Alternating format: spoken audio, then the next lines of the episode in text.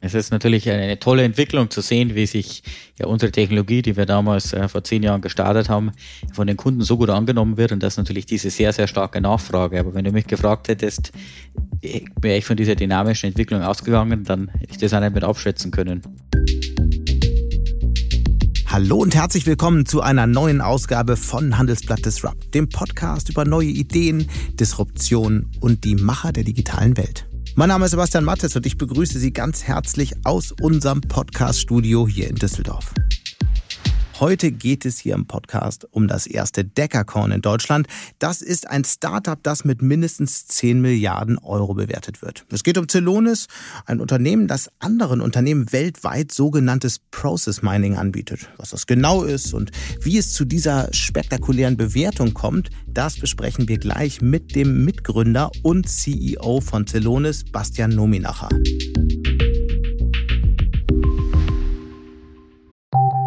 Nach einer kurzen Unterbrechung geht es gleich weiter. Bleiben Sie dran. ChatGPT und andere Technologien verändern unsere Arbeitswelt rasant. Bei der Veranstaltung Work in Progress diskutieren wir in der Handelsblatt Media Group die Zukunft des Arbeitsmarktes, HR-Trends, KI, mentale Gesundheit und neue Leadership-Perspektiven. Sei am 13. und 14. Juni in Düsseldorf oder virtuell dabei und melde dich jetzt an unter work-progress.de.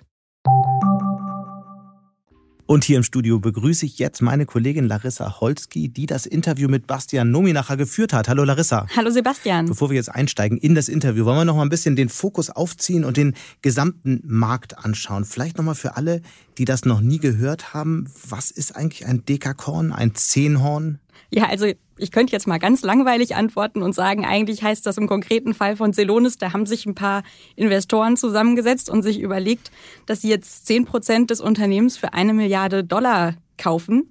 Ähm, da werfen sie dann die Milliarde noch oben drauf und dann ist das Startup elf Milliarden Dollar wert. Hm. So einfach kommt es zusammen. Ähm, genau, aber insgesamt für den Markt ist es natürlich ein Wahnsinnssignal, dass wir in Deutschland jetzt ein so wertvolles Startup haben. Nochmal einen Schritt zurück. Ähm, Celonis, das wertvollste Startup Deutschlands. Warum ausgerechnet Celonis? Wie konnte es dazu kommen? Ja, ausgerechnet Celonis. Ich würde sagen, das ist fast ein typisches deutsches Startup. Man wirft ja Startups manchmal so ein bisschen vor, die haben eine Geschäftsidee, da ist noch nicht so klar, dass die sich durchsetzen wird.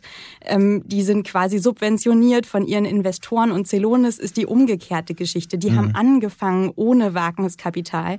Die haben äh, über mehrere Jahre ihr Produkt in den Markt gebracht und der Markt war so begeistert davon. Die Unternehmen haben das eingesetzt und haben das mehr nachgefragt, dass sie dann irgendwann auch die Investoren überzeugen konnten. Also dieses Startup ist von Anfang an profitabel gewesen. Okay, und für alle, die noch nie von Celonis gehört haben, wie kann man erklären, was die eigentlich genau machen?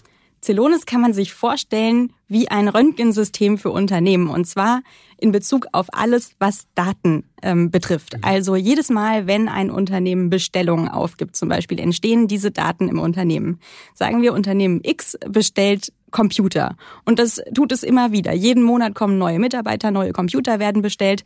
Dann geht das ins System. Da geht ins System zu welchem Preis, wie lange hat das gedauert und so weiter. Und wenn man jetzt gucken würde, rückblickend, ähm, wie lange hat es im Durchschnitt gedauert? Dieses Datenwirrwarr, das kann keiner, kann keiner durchschauen. Mit diesen Daten, die da entstanden sind, kann keiner was anfangen. Und Celonis ändert das.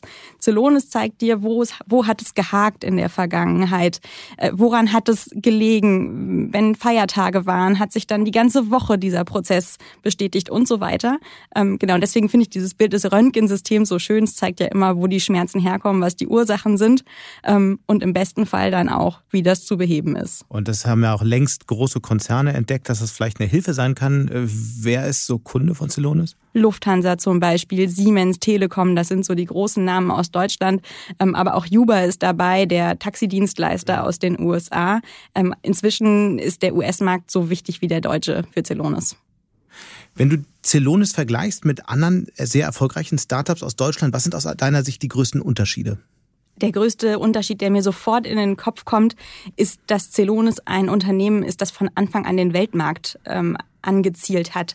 Wenn du dir anguckst, die ersten erfolgreichen Geschäftsmodelle waren so Lieferdienste, zum Beispiel Online-Händler. Das waren oft Geschäftsmodelle, die man aus den USA kopiert hat und für den deutschen und europäischen Markt umgesetzt hat. Celonis hat eine ganz andere Vision. Die wollen für die ganze Welt der größte Anbieter sein und das rechtfertigt am Ende dann auch viel, viel höhere Bewertungen. Und das ist ja auch aus einem anderen Grund bemerkenswert, weil Celonis ja für eine Form von Startups steht, die aus meiner Sicht in Deutschland in den nächsten Jahren eine sehr große Rolle spielen können, weil sie eben Geschäftsprozesse digitalisieren. Und das ist ja die neue Welle, der Digitalisierung. Was siehst du noch darüber hinaus? Wie entwickelt sich der Markt aus deiner Sicht? Ja, also insgesamt sieht man natürlich gerade eine Wahnsinns-Wagniskapitalflut. Wir hatten jetzt im, im ersten Quartal 2,2 Milliarden Euro, die in Deutschland investiert wurden. So viel wie noch nie? So viel wie noch nie.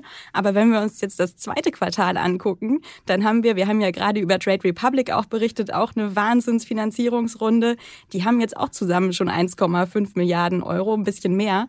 Ähm, also der nächste Rekord steht schon vor der Tür. Es ist natürlich mhm. klar, da passiert gerade ganz, ganz viel. Kann man denn sagen, in welche Felder dieses Wagniskapital am meisten fließt? Also welche Felder wachsen am stärksten? Ja, also wenn man nach Europa guckt, ist es auf jeden Fall die Fintech-Branche. Mhm. Ähm, also man muss da ja immer gucken, welcher Auswertung man gerade glaubt. Aber wir haben uns neulich eine angeguckt, die gezeigt hat, 60 Prozent der zehn wertvollsten Startups in Europa kommen aus der Fintech-Branche. Da zählt Trade Republic natürlich rein, Celonis nicht. Mhm. Aber Celonis hat durchaus die Chance, es ist das wertvollste Startup jetzt, es hat durchaus die Chance, noch eine viel größere Rolle zu spielen, vielleicht so eine Art SAP in Zukunft? Ja, das wird ja oft gesagt, dass das das nächste SAP ist. Mal gucken, ob sie uns in Deutschland treu bleiben, da bin ich ehrlich gesagt nicht so sicher. Also SAP ist natürlich immer der Vorreiter, weil die in Deutschland im, im DAX äh, notiert sind. Bei Celonis, die könnten uns Flügge gehen in die USA, das ist natürlich die, die große Frage. Aber vom Wert, ich glaube da, ja, das können die auf jeden Fall erreichen. Was sind denn so die konkreten zwei, drei Dinge, die das, die Celonis aus deiner Sicht zum wertvollsten Unternehmen Deutschlands machen? Auf jeden Fall dieser Sog der Kunden. Also wenn man sich andere Startups anguckt, dann sind es große Versprechen, dass irgendein Mehrwert geboten wird, der vielleicht für ein Unternehmen noch gar nicht so einleuchtend ist oder auch für den Endkunden nicht so mhm. einleuchtend ist. Und bei Celonis sehen die Unternehmen von Monat zu Monat, was sie sparen können. Ähm, also die müssen keine zusätzlichen Leute einstellen, die müssen keine zusätzlichen Geräte kaufen. Da läuft eine Software, die zeigt ihnen auf, wie sie ihre also welche Probleme es eigentlich in den Prozessen gibt und wie sie die besser machen können. Sie setzen das um und haben Zugewinn und es geht immer so weiter. Natürlich sind am Anfang ähm, die Einsparungen viel stärker dann, als wenn man immer tiefer und tiefer und tiefer mhm. in die Prozesse geht. Aber das ist ganz einleuchtend und wenn man sich zum Beispiel den Erfolg von UiPath anguckt, ähm, ja, das erste Dekakorn in Europa eigentlich. In Rumänisches Rumänien, Unternehmen, genau. Genau, in Rumänien gegründet, gerade sehr erfolgreich in den USA an die Börse gegangen. Hm. Dann war das die gleiche Geschichte, wo auch Investoren dann gesehen haben, die Kunden sagen, wenn dieses Startup erfolgreich wird, dann werden wir unser Unternehmen ganz anders führen. Und ich glaube, hm. das ist das Geheimnis, dass deine Kunden ein Interesse daran haben, dass du als Startup wächst und dass dann nicht ja so ein Gegeneinander neue und alte Industrie entsteht. Du bist ja gleichzeitig auch ein kritischer Geist. Du berichtest zwar viel auch über die Chancen der ganzen Szene, aber wenn du auf äh, Celonis schaust oder auf diese ganze Entwicklung, was sind denn so Themen, die dir auch, wo du Bedenken hast, wo du sagst, Mensch, da müssen wir genauer drauf schauen die nächsten Jahre? Ja, ich glaube, ich hätte auch bei Celonis als Unternehmen Angst, dass es so eine Art Login-Effekt gibt. Ich habe es gerade schon mal angesprochen. Die, die Zugewinne, die du mit Celonis machen kannst, beziehungsweise die Ersparnisse werden immer marginaler. Wie komme ich denn da irgendwann wieder raus? Kann ich von einem System auf das andere wechseln? Die, ähm, die Systeme von, äh, von Celonis sind sehr teuer ähm, äh, komme ich dann gar nicht mehr drum rum. Also es ist natürlich auch ein Thema, wenn wir in die USA gucken, sehen wir das immer super kritisch. Ähm, wenn es so vorherrschende Unternehmen gibt, dann muss man wahrscheinlich genauso kritisch in den nächsten Jahren auf Deutschland und auf Celonis gucken. Das werden wir auf jeden Fall tun. Und jetzt würde ich sagen, Larissa, wir hören mal in das Interview rein. Sehr gerne. Vielen Dank.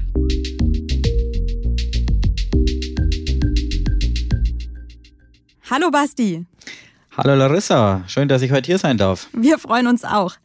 Was die etwa 11 Milliarden Dollar, das ist eine unfassbare Summe, die eure Firma jetzt wert ist. Kannst du nachts eigentlich noch schlafen oder denkst du jetzt pausenlos ans Bad im Goldspeicher wie einst Dagobert Duck? Ich kann eigentlich sehr gut schlafen. Es ist natürlich eine, tolle Entwicklung zu sehen, wie sich ja unsere Technologie, die wir damals äh, vor zehn Jahren gestartet haben, von den Kunden so gut angenommen wird und das natürlich diese sehr, sehr starke Nachfrage. Aber wenn du mich gefragt hättest, wäre ich von dieser dynamischen Entwicklung ausgegangen, dann hätte ich das auch nicht mit abschätzen können. Das glaube ich gerne. Was genau macht denn Stylonis überhaupt? Erklär das äh, mal in wenigen Worten auch für den Laien.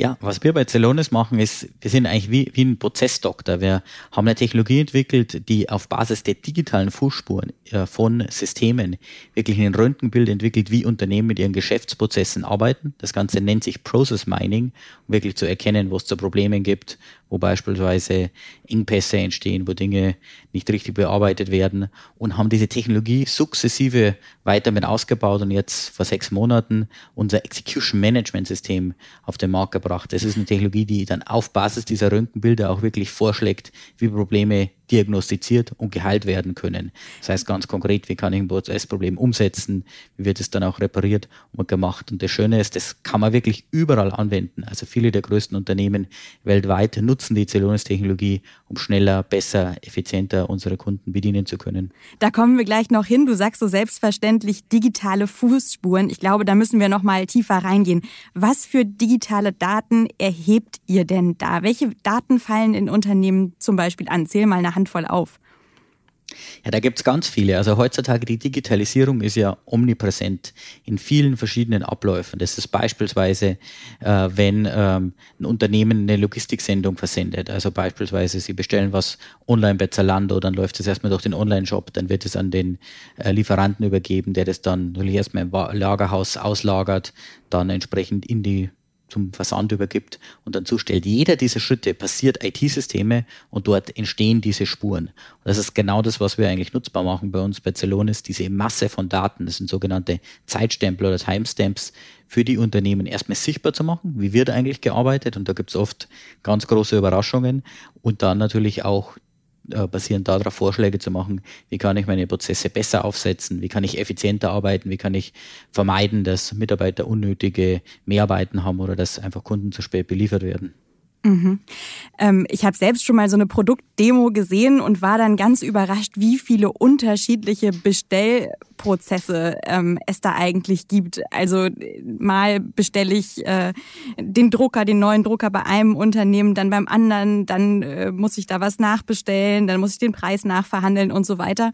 Und all das sieht man dann übersichtlich in, in der Software. Auch das konnte ich mir vorher ähm, gar nicht, gar nicht so richtig vorstellen.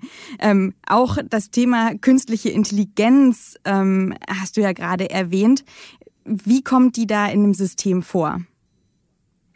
Das ist ein ganz wichtiger Teil dessen, weil nur wenn man wirklich aus diesen Daten auch äh, ja, Sinn macht, äh, kann man wirklich Verbesserungen erzielen. Das heißt, einerseits geht es darum, die Prozessmuster zu erkennen aus diesem ja Datenmengen oder Wirrwarr, kann man schon fast sagen, wenn wir das mal gesehen haben, wirklich Sinn zu machen, wie läuft das Ganze ab, das zu erkennen und dann im zweiten Schritt auch wirklich Lösungsvorschläge.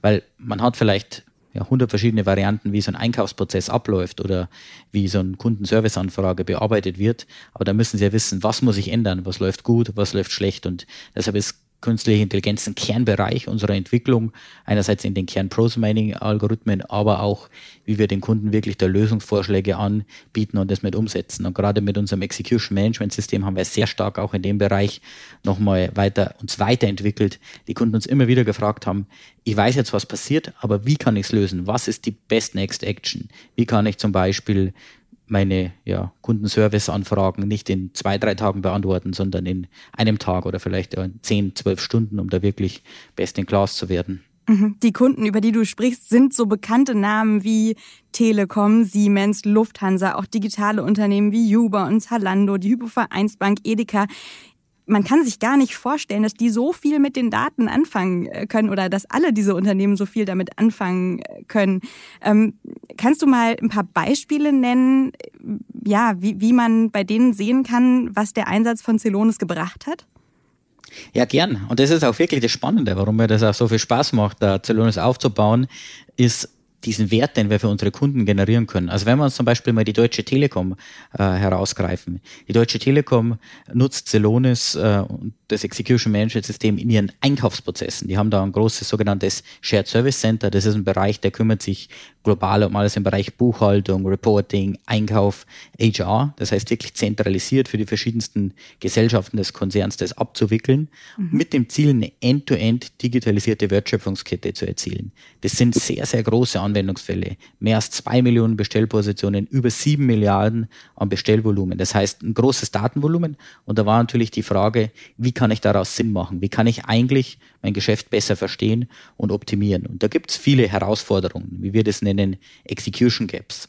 Zum Beispiel, dass Händler doppelt bezahlt werden, dass äh, Zahlungssperren dazu führen, dass man das Konto nicht zielen kann, dass man nicht rechtzeitig liefert und dann Vertragsstrafen auftreten, dass ähm, ja, Mitarbeiter einfach unnötig mit Mehrarbeiten gebunden werden, weil zum Beispiel Systeme falsch arbeiten, die nicht richtig integriert sind. Und genau dafür hat die Telekom das eingesetzt. Alle zehn Quellsysteme, die sie haben, beispielsweise ein Salesforce-System, ein SAP Ariba-System, verschiedene ERP-Systeme, alle an die Celonis Cloud-Lösung angebunden. Und dann gab es wirklich einen Wow-Effekt. Und das ist nicht, was ich sage, sondern wirklich, wie es auch der Kunde Peter Tasev da ausgedrückt hat. Die Telekom konnte in diesem Bereich über 66 Millionen Euro einsparen. Und das sind verschiedenste Themen. Einerseits das Konto besser zu ziehen, strategisch einfach mit den Lieferanten zusammenzuarbeiten und auch einfach Einsparungen in der Beschaffung abzuwickeln. Und das ist genau, was es so spannend macht. Das ist jetzt ein Bereich aus wirklich den Kernverwaltungsprozessen. Aber genauso kann man sich die Lufthansa herausgreifen, die zum mhm. Beispiel im Groundhandling Celonis nutzt. Wenn so ein Flugzeug was, was ist das Groundhandling? Jemand, der sich ah, Das Groundhandling ist äh, ein ganz spannender Prozess. Also jeder von uns ist ja schon mal geflogen und wenn so ein Flugzeug quasi im Lande am Flug ist und dann aufsetzt, ist es ja ein komplexer Ablauf, damit es an das Geld ranfährt, dann entsprechend ähm, kommt die neue Crew, die alte Crew, das Flugzeug muss gereinigt werden, man muss neues Essen an Bord bringen. Diese ganzen Schritte, das ist, muss sehr gut koordiniert ablaufen, weil natürlich ein einzelner Fehler führt dazu, dass das Flugzeug sich verzögert, jemand dann vielleicht zu spät zu seinem nächsten Termin kommt. Mhm. Diese ganzen Schritte erzeugen alles Datenspuren. Und die Lufthansa setzt da die Celonis-Technologie obendrauf, um wirklich das bestmöglich zu optimieren. Zum Beispiel zu verstehen, hier ist eine beispielsweise ein Gepäcktransporteur, der ist langsamer dran, deshalb kann ich beispielsweise die Reinigung vorziehen oder ich muss beispielsweise Flugzeuge anders eintakten, einfach zu verstehen, was passiert, dann die Vorschläge zu bekommen, wie kann ich es umsetzen und zu optimieren. Das ist jetzt hier ein Beispiel aus dem Flugbereich, ähm, aber man kann es eigentlich, diese Technologie anwenden, überall dort, wo ein Prozess abläuft und IT-Systeme den unterstützen. Mhm. Man könnte natürlich jetzt denken, äh, der Chef von Celonis erzählt einem jetzt die zwei Beispiele, die besonders toll sind, aber ihr versprecht in den USA groß per Werbekampagne äh, neuen Kunden 10 Millionen Dollar mehr Umsatz zu verschaffen, nur durch den Einsatz von eurer Technologie. Das heißt ja, das kann kein Einzelfall sein. Also man muss sich das mal vorstellen, wieso sind diese Unternehmen so ineffizient und was sehen die da, was sie vorher nicht erkannt haben? Ja, das ist definitiv kein Einzelfall und ich, ich sehe das jeden Tag, wenn ich mit vielen Kunden spreche und äh, es äh, zeigt auch, wenn man beispielsweise auf unsere Kundenkonferenzen wie die Cellusphere geht, wer da alles spricht und was die für äh, Fallstudien vorstellen. Und ich glaube, das ist ein Phänomen, das wir einfach sehen, ist, die Digitalisierung schreitet sehr stark voran. Die Unternehmen sind hungrig danach. Die setzen sehr viele technologische Lösungen ein. Aber wenn man sich das betrachtet, die Prozesse laufen auf fragmentierten und teilweise sehr alten Infrastrukturen. Und deshalb gibt es einfach diese sehr, sehr große Schwankungsbreiten. Wir haben vor kurzem beispielsweise eine Studie durchgeführt, den State of Business Execution Report. Und er zeigt es ganz genau auf. Es gibt die wenigen Top-Performer, zum Beispiel im Bereich der Liefertreue, die 90 oder 95 oder fast 100 Prozent ihrer Lieferungen, wie sie es dem Kunden versprechen, pünktlich liefern. Der Durchschnitt ist bei 42 Prozent. Es gibt genau mhm. diese Abweichungen, weil die Unternehmen einfach aus ihren Investments in die digitale Technologie nicht die Prozessperformance bekommen. Und das ist der Grund, warum unser Execution Management System auch so gut angenommen wird und wir da so eine sehr starke Nachfrage sehen. Mhm. Eure Software zeigt ja vor allem, wie alles zusammenhängt. Wir hatten jetzt gerade das Beispiel, die Putzkolonne kann früher äh, kommen, weil die Koffer noch nicht eingeladen werden können. Wie ist denn das, wenn ich das alles sehe? Muss ich dann als Mitarbeiter bei eurem Kunden immer noch entscheiden, welchen Prozess ich vorziehe und mir selber meine, ja, mein, oder meine Entscheidung treffen auf Basis dessen, was ich sehe? Oder macht eure Software das am Ende auch schon selbst? Die macht es mittlerweile auch selbst. Also wir sind gestartet wirklich im klassischen Bereich Process Mining oder wie man es akademisch nennt, der Discovery-Bereich. Das heißt nur das zu erkennen und das vorzuschlagen. Aber da die Kunden immer wieder zu uns kamen und gesagt haben, Herr Nominacher, wie kann ich da jetzt auch eine Aktion daraus ableiten? Wie kann ich Empfehlungen bekommen? Haben wir das sukzessive erweitert, wie wir es vorher angesprochen haben, mit den Machine Learning-Algorithmen und auch mit unseren Action Flows, um wirklich auch direkt Handlungen abzuleiten. Und das kann so konkret sein, dass beispielsweise das Execution Management System aktiv in den Geschäftsprozess ein, eingreift, zum Beispiel Stammdaten korrigiert, einen Lieferanten benachrichtigt, dass der anders die Daten liefern muss. Also wirklich eine systemgetriebene, automatische, äh, kontinuierliche Prozessverbesserung. Und das mhm. kann natürlich Execution Management System äh, klingt irgendwie noch ein bisschen kompliziert. Was steckt genau dahinter? Execution Management System. Genau, ein Execution Management System ist eine Software, die ist cloud-basiert, die sitzt auf Basis eigentlich den gesamten Transaktionssystem. Die Systeme mit unter, den Unternehmen ihre Geschäftsprozesse abwickeln und wertet die gesamten Daten aus, gibt da Vorschläge und greift dann auch intelligent ein. Das ist eigentlich genau die Software, die diese Execution Gaps, wie wir es vorher angesprochen haben, minimiert. Die sicherstellt, dass ich als Unternehmen den Wert aus meinen Technologieinvestments auch realisieren kann und auf dem bestmöglichen Level arbeite. Mhm. Ein, ein Teil der Lösung kann dann ja eben auch Automatisierungssoftware sein. Also ein Beispiel, das mich mal sehr beeindruckt äh, oder beeindruckt hat, war, dass das System erkennt, meine Lieferkapazitäten reichen nicht aus und dann automatisch entscheiden kann, dass erst meine allerwichtigsten Kunden bedient werden. Das war ja in der Corona-Zeit unheimlich wichtig, ähm, gerade wenn man jetzt an Medikamente denkt und so weiter. Ähm, für solche Automatisierungslösungen gibt es ja schon einen Weltchampion, will ich jetzt mal sagen, UiPath aus Rumänien, die gerade in New York an die Börse gegangen sind. Macht ihr denen dann jetzt auch Konkurrenz mit eurem System? Äh, du sprichst eine wichtige Technologie an, sogenanntes RPA oder Robotic Process Automation. Das kann ein valider Teil sein von einer ja, Optimierung und viele Kunden stoßen beispielsweise aus dem Execution Management System auch Bots an, ähm, ich glaube, der Unterschied ist, man kann mit einer API-Lösung nur einen Prozess quasi automatisieren, wie er besteht. Aber ein schlechter Prozess, der automatisiert wird, ist weiterhin ein schlechter Prozess. Man benötigt diese Intelligenz und deshalb haben wir uns wirklich dafür entschieden, die beiden Dinge eigentlich zusammenzubringen. Und das ist auch stark in unserer DNA oder DNA, weil wir das ja eigentlich aus den Daten getrieben kommen und dann die Aspekte mit draufzusetzen. Aber es kann ein ganz, ganz valider Bereich sein und deshalb arbeiten wir auch viel mit den API-Herstellern zusammen, haben da Integrationen. Das ist ein häufiges Anwendungsszenario, beispielsweise an Probleme zu erkennen und dann einen Roboter oder einen API-Robot entsprechend zu starten, um äh, hier Automatisierung auszuführen. Genau, man muss das, glaube ich, nochmal deutlich sagen. Das ist kein Roboter, wie man sich den vorstellt, der äh, ja einem Menschen ähnlich sieht, sondern das ist einfach Software im Hintergrund. Bei dem datengetriebenen Ansatz des Process Mining seid ihr ja aktuell der weltweite Marktführer. Aber andere große Unternehmen rüsten da jetzt auch auf. Die sehen natürlich, welchen Erfolg ihr damit habt. Ähm, die kaufen dann kleinere Wettbewerber. Wir haben jetzt das Beispiel SAP in Deutschland gesehen. Die haben für ungefähr eine Milliarde Euro äh, Signavio gekauft. Kann das langfristig für euch eine Bedrohung sein? Ich meine, SAP hat ja schon einen großen Kundenstamm. Immer wenn man eine neue Kategorie aufbaut, und wir haben ja da Erfahrung erst mit Mining, jetzt mit Execution Management, muss man eigentlich davon ausgehen, dass mehr und mehr Unternehmen und auch äh, andere Anbieter quasi mit reingehen. Wir sehen das sehr positiv, weil die größte Herausforderung ist aktuell einfach die Awareness die meisten Menschen wissen noch gar nicht von den Vorteilen, obwohl es eigentlich so breit anwendbar ist. Und die, unser größter Wettbewerber ist eigentlich es klassisch zu machen. Das heißt, einfach nur die Systeme so zu nutzen, Beratungsprojekte oder ähnliches. Insofern sehe ich das sehr sportlich und es wird auch die Innovation mit vorantreiben. Ich glaube, was uns einfach hilft, ist diese jahrelange Erfahrung. Wir über zehn Jahre Prozesswissen in unseren Datenbanken mit den Systemen und auch eine sehr starke und enge Zusammenarbeit mit dem akademischen Bereich, um das einfach ständig weiterzuentwickeln. Sei es jetzt Dinge wie zum Beispiel das sogenannte Multi-Event-Log-Mining. Das ist eigentlich der, das neueste Was Level. Ist das? Ist ein bisschen technisch, aber bisher wurden Prozesse immer einzeln analysiert. Das heißt, ich habe beispielsweise den mhm. Einkaufsprozess, den Vertriebsprozess. Es hängen die aber zusammen. Und wir haben jetzt eine Technologie entwickelt, wie man die wirklich übergreifend auswerten kann. Gibt viel bessere Erkenntnisse und ist auch in der Berechnung viel einfacher und damit kann man größere Datenmengen mit reinbekommen. Das ist sehr aufwendig. Ähm, und eigentlich nur dadurch möglich, dass man ständig am Puls der Zeit ist und das weiterentwickelt. Deshalb glaube ich, da ist viel Platz im Markt und wir freuen uns über jeden, der uns hilft, quasi die Kategorie mit aufzubauen.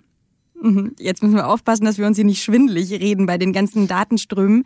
Ähm, es heißt ja immer wieder, dass gerade deutsche Unternehmen doch sehr zaghaft sind, wenn es darum geht, Business-Software einzusetzen.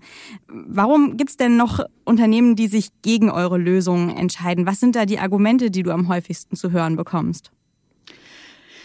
Ich glaube, das Hauptargument ist, dass die viele der Unternehmen einfach nicht darüber wissen, was man da alles erreichen kann. Das heißt, wie es vorher angesprochen ist, der Awareness. Aber natürlich gibt es auch Kunden, die beispielsweise sagen, ich habe momentan keine Kapazität, keine Priorisierung auf das Thema. Es ist definitiv keine Frage der Finanzierung die Lösung haben einen sehr guten äh, ja, Return of Investment, typischerweise in weniger als zwölf Monaten.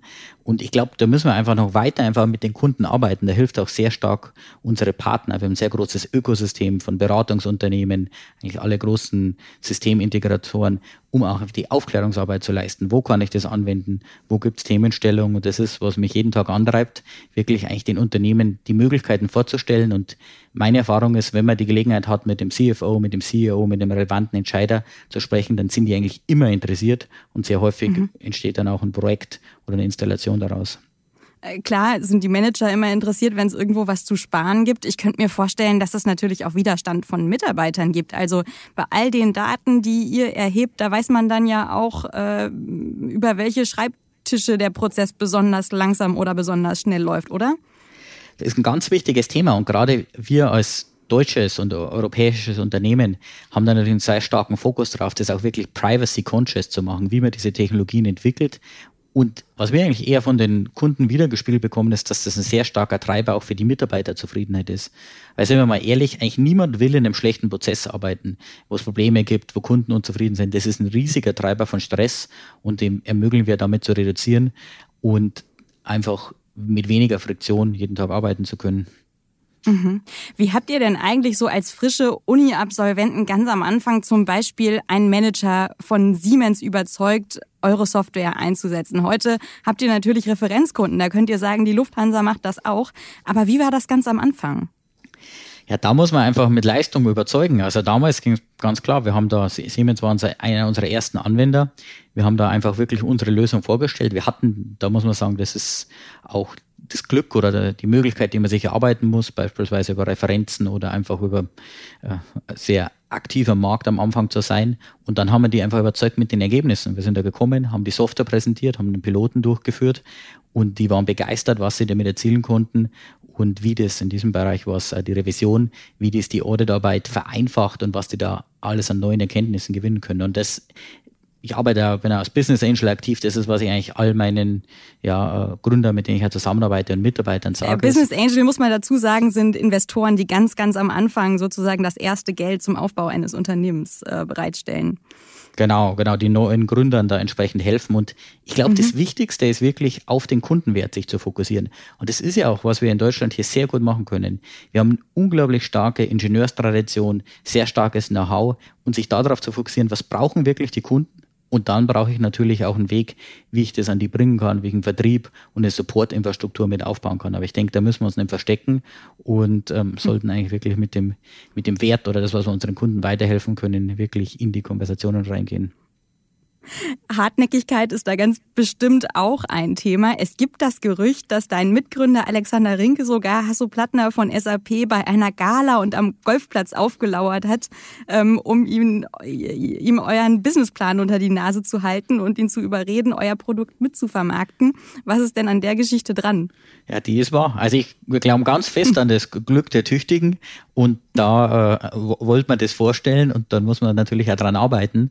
Und äh, äh, Alex hat damals quasi äh, mehrere Stunden gewartet und dann ergab sich die Gelegenheit. Er hatte ein paar äh, Screenshots dabei, also Ausdrucke von unserer Software und dann hat sofort äh, Glück gemacht. Also äh, zu sehen, was kann man damit machen und äh, war dann ein sehr stütter Startpunkt. Und das sehen wir auch mit vielen Kunden oder mit anderen Partnern. Ich glaube, das ist das eine Thema. Als Unternehmer muss man eine Vision verfolgen und dann jeden Tag wieder rausgehen und versuchen, das voranzutreiben. Und das sind natürlich verschiedenste Schritte von, man gewinnt einen Partner, man gewinnt Investoren, man gewinnt Kunden, man gewinnt Mitarbeiter und dann sukzessive das mit aufzubauen. Ich finde das auch total spannend, weil man sieht, was man dann da auch erreichen kann. Mhm. Vor zehn Jahren wart ihr noch drei Studenten mit Laptops am Wohnzimmertisch äh, in deiner Wohnung. Heute klingt das alles nach einer reibungslosen Erfolgsgeschichte.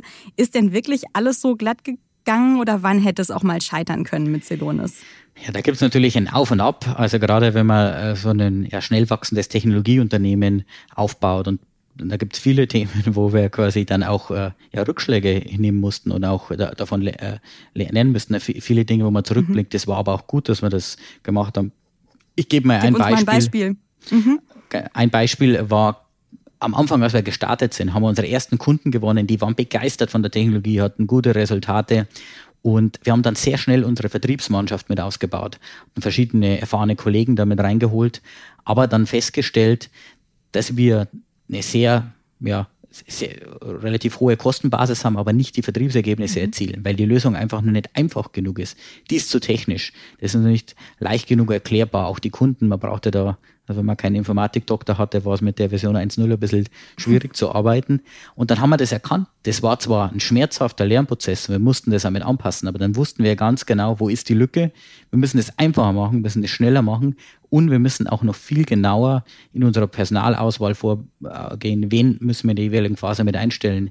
Das heißt, das war ein schmerzhaftes Learning, wie man so schön sagt, aber ein ganz wichtiges. Und Mhm. Über, das haben wir sehr, sehr viele über die Zeit gelernt. Und was ich meinen äh, ja, Mitarbeitern und im Team immer sage, ist, wenn nichts schief geht, dann sind wir wahrscheinlich zu langsam unterwegs. Gerade wenn man in dem neuen Bereich geht, wenn man technologisch sich dahin bewegt, wo noch nie jemand war, dann muss man damit rechnen, dass es einmal fehlschlägt. Und da ist es wichtig, einfach aus den Fehlern zu lernen und sie nicht zu wiederholen. Das ist ein ganz äh, ein Kernteil unserer Kultur auch, also wirklich e zu experimentieren und auch Fehler zuzulassen und dann aber sehr schnell daraus zu lernen und sich davon weiterzuentwickeln. Mhm. Wenn man so ein kleines Unternehmen ist, in dem jeder jeden kennt und dann muss man sagen, okay, wir müssen uns jetzt von einem Teil der Mannschaft wieder verabschieden äh, und Leute rausschmeißen. Sowas sind natürlich harte Entscheidungen, die ihr ja auch immer zu dritt dann im dreiköpfigen Gründerteam treffen müsst. Was macht ihr eigentlich, wenn es da zwei gegen eins steht? Ja, das Gründerteam ist unglaublich wichtig und das glaube ich auch einerseits ist, macht sehr viel Spaß, wenn man mit äh, ja, Mitgründern zusammenarbeitet, wo man einfach sich sehr gut versteht. Natürlich gibt es da Diskussionen, da gibt es auch mal verschiedene Sichtweisen, aber wir haben da eine sehr rationelle Art, wo jeder wirklich einfach seine Perspektiven darlegt und wir hatten eigentlich noch nie ein Thema, dass es zwei zu eins ist, weil wir typischerweise immer dann den Konsens erreichen und was auch die Prinzipien sind. Ich glaube, da ist es wichtig, sich zu überlegen, wo will man hin und davon die Entscheidung mit abzuleiten. Ich glaube auch, wenn ich mir das anschaue, und das ist auch vielleicht äh, für Gründer oder äh, mhm. Personen, die zuhören, die sich auch überlegen, Unternehmen zu gründen, das ist so wichtig und das hat uns so stark geholfen, dass wir auch so ein komplementäres Team sind dass man dieses Vertrauenslevel hat, weil das ist gerade, wenn man Unternehmen aufbaut, ähm, es gibt die Auf und Abs und ich glaube, man ist nur dann erfolgreich und ein zuverlässiger Partner, wenn man konsistent auch das Ganze mitmacht. Und deshalb, wir haben eine sehr langfristige Version. Wir glauben, weil der Markt so groß ist, weil man da auch so breites anwenden kann, dass man da eines der größten Technologieunternehmen weltweit aufbauen kann. Aber da ist es klar, dass es nicht jeden Tag nur bergauf geht. Da geht es auf und ab. Man muss konsistent mhm. das vorantreiben. Mhm. Ja, und klar ist auch, die Bewertung heute ist ja immer noch nur eine Wette auf die Zukunft. Ähm, da haben sich jetzt ein paar Investoren äh, zusammengesetzt, die haben mit euch ausgehandelt, für eine Milliarde Dollar ungefähr zehn Prozent eurer Firma zu kaufen, richtig? Genau, so eine Bewertung ergibt sich eigentlich immer. Also wir, wir sind ja, das ist jetzt unsere äh, Series D Finanzierungsrunde und die Investoren das heißt schauen die sich. Die vierte große? Die vierte große, genau. Und die Investoren schauen sich dann natürlich mehrere Dinge an die, die Runde war sehr stark oversubscribed. Das sind sehr viele Investoren, die da entsprechend investieren möchten und daraus bildet sich der Preis quasi. Es ist klassisch wie bei jedem anderen Gut, das verkauft wird. Aber das sind natürlich verschiedene Dinge, die mit einfließen in die Bewertung. Das ist das Potenzial der Technologie natürlich im Softwarebereich. Wie viel Wert generiert es für den Kunden, was sehr hoch ist bei uns? Wie technisch differenziert ist das? Vor allem deshalb kann man das langfristig machen oder ist die Gefahr, dass Wettbewerber schnell mit reinkommen? Wie groß ist der adressierbare Markt? Also wie groß kann es langfristig werden? Der ist mit über 70 Milliarden pro Jahr extrem groß für Execution Management. Wie hat das mhm. Team auch bisher, also was ist die Performance in der Vergangenheit, wie ist das gewachsen und wie steht man finanziell da? Und da haben wir, glaube ich, einfach eine sehr ja, starke Basis mit unserem starken Wachstum jedes Jahr im dreistelligen Bereich und einer sehr starken finanziellen Performance. Und dann gibt es natürlich die Nachfrage auch der, der, der ja, richtig guten oder sehr renommierten Investoren, weil das war uns einmal wichtig. Wir haben jede Finanzierungsrunde genutzt, um wirklich die Partner an Bord zu bringen, die uns helfen, auf das nächste Level zu bekommen und die eine langfristige Perspektive haben, die nicht vielleicht zwölf oder 18 Monate vorausdenken, sondern die nächsten fünf, zehn, 15 Jahre, wo ja die Trends dann auch hingehen. Mhm, mhm. Letztes Jahr hieß es, Celonis mache jetzt mehr als 100 Millionen Umsatz und will den Umsatz jedes Jahr verdoppeln. Während wir jetzt sprechen, geht ja gerade das Geschäftsjahr von Celonis zu Ende. Ist dieses Ziel denn erreicht? Genau, also gerade mit dem Launch des Execution Management Systems sehen wir eine unglaublich starke Nachfrage. Wir sind ein privates Unternehmen, das heißt, wir veröffentlichen unsere Umsatzzahlen, aber wir sind sehr zuversichtlich, dass wir in diesem Jahr wieder dieses Wachstum erreichen werden.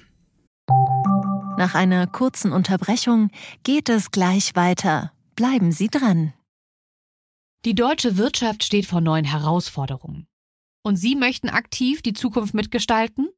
Dann sind Sie beim Handelsblatt CFO Summit 2024 genau richtig.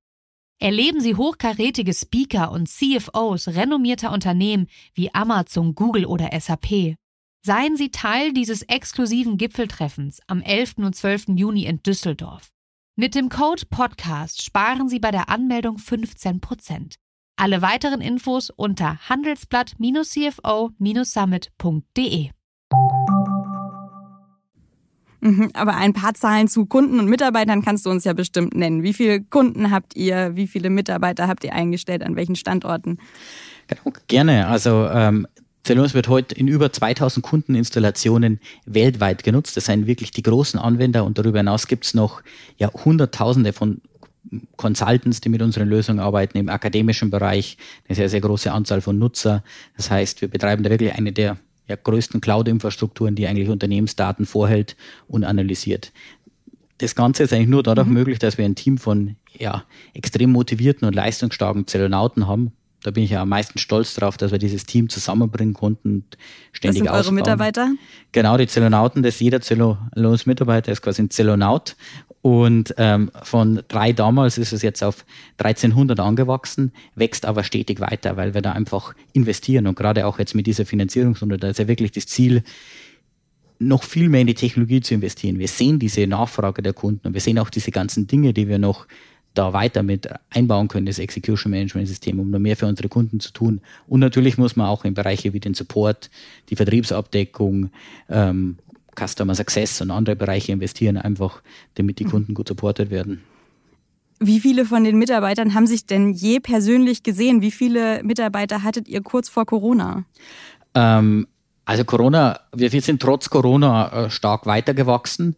Ähm, ist jetzt da fragst du mich was.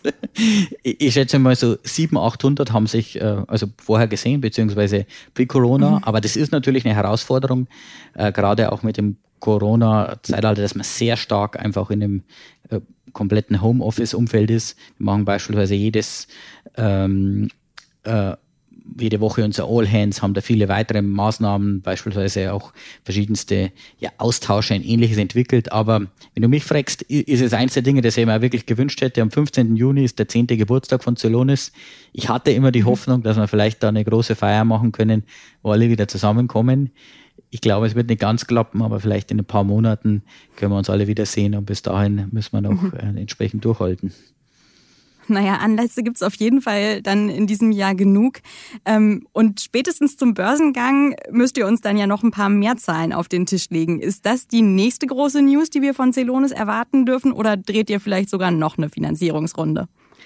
Also bei uns ist wirklich der Fokus gerade durch das starke Wachstum des Execution Managements darauf, die Kunden zu bedienen und ähm, auch dieses Wachstum einfach abzubilden, die Technologie weiterzuentwickeln. Ein Börsengang kann natürlich ein sehr, sehr spannender nächster Schritt sein, aber als Unternehmer, glaube ich, ist immer wichtig, sich auf die Kunden als erstes zu fokussieren und dann zu sehen, jede Kapitalmaßnahme muss eigentlich nicht das Ziel sein, sondern abgeleitet von der Strategie, das umzusetzen. Und da kann die Börse natürlich helfen, gerade bezüglich ähm, ja, äh, einfache Liquidität für Mitarbeiter, für potenzielle Investoren, aber da haben wir aktuell noch keine konkrete Zeitleiste. Mhm. Es gibt ja auch Unternehmen in eurer Größenordnung, die noch übernommen worden sind. Ich denke da jetzt zum Beispiel an WhatsApp, die für 19 Milliarden Dollar, glaube ich, war das von Facebook gekauft wurden. Ähm, die Tech-Giganten könnten sich also ein Unternehmen wie Celonis auch noch leisten. Wäre das zum Beispiel auch eine Option, so ein Angebot von Google oder so? wir, wir haben eine ganz langfristige Vision als das ganze Zellonautenteam, aber auch die Gründer und glauben, wir können das so viel äh, erreichen, indem wir wirklich unabhängig bleiben, weil wenn man sich mit einem Tech-Unternehmen zusammentut, dann ist man natürlich fokussiert auf deren Datenbasis, zum Beispiel deren Transaktionssysteme mhm. oder ähnliches. Deshalb ist das nicht unser Plan. Wir glauben, indem wir wirklich Hersteller unabhängig bleiben, können wir einen viel größeren Wert für unsere Kunden erreichen. Mhm. Bleibt natürlich dann noch die Frage, wo der Börsengang stattfindet. Ihr habt in den USA ja ungefähr so viele Mitarbeiter wie in Deutschland. Die USA sind mit ihren vielen Konzernen auch euer wichtigster Markt. Spricht eigentlich irgendwas für einen Börsengang in Frankfurt? Da der Börsengang ja noch etwas in der Zukunft ist, müsste man sich das dann wirklich genau überlegen. Und da sind wir ganz rationell. Genauso wenn wir Technologie evaluieren, was wir unsere Software integrieren, wenn wir neue Standorte mit aufbauen, einfach die verschiedenen Vorteile äh, abzuwägen. Wir sehen uns als ein internationales Unternehmen. Wir haben eine sehr starke deutsche Identität. München ist ein extrem guter Standort für uns mit dem Talent. Aber ich glaube, das müssen wir dann beurteilen und auch die entsprechenden Berater an Bord bringen, die uns dann helfen werden, da die Entscheidung zu treffen. Dann machen wir jetzt einen großen Sprung in die Zukunft. Wo siehst du denn Celonis, sagen wir, in fünf Jahren? Dann seid ihr doch bestimmt äh, auf jeden Fall an der Börse und du mit Anfang 40 Milliardär.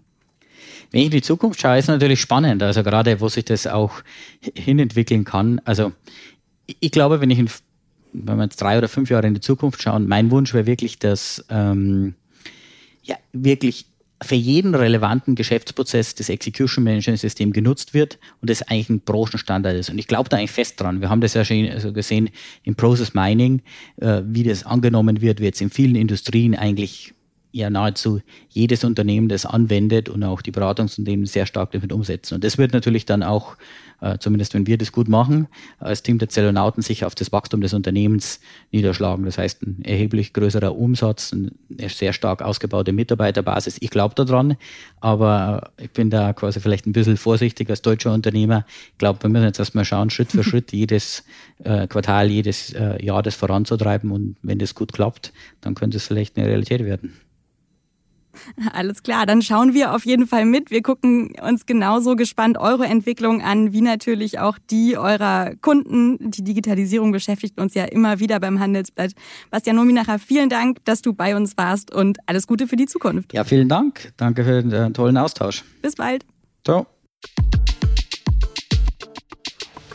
Und damit sind wir auch schon wieder am Ende von Handelsblatt Disrupt. Wie immer freue ich mich über Kommentare in der Handelsblatt Disrupt LinkedIn-Gruppe oder senden Sie mir gerne eine Mail. Die Details finden Sie wie immer in den Show Notes. Danke an dieser Stelle auch für die tatkräftige Unterstützung von Alexander Voss und Regina Körner und Migo Fecke von professionalpodcast.com, dem Dienstleister für Strategieberatung und Podcastproduktion. Wir melden uns nächste Woche Freitag wieder. Bis dahin wünsche ich Ihnen eine schöne Woche und interessante digitale, aber natürlich auch analoge Zeiten. Ihr Sebastian Mattes.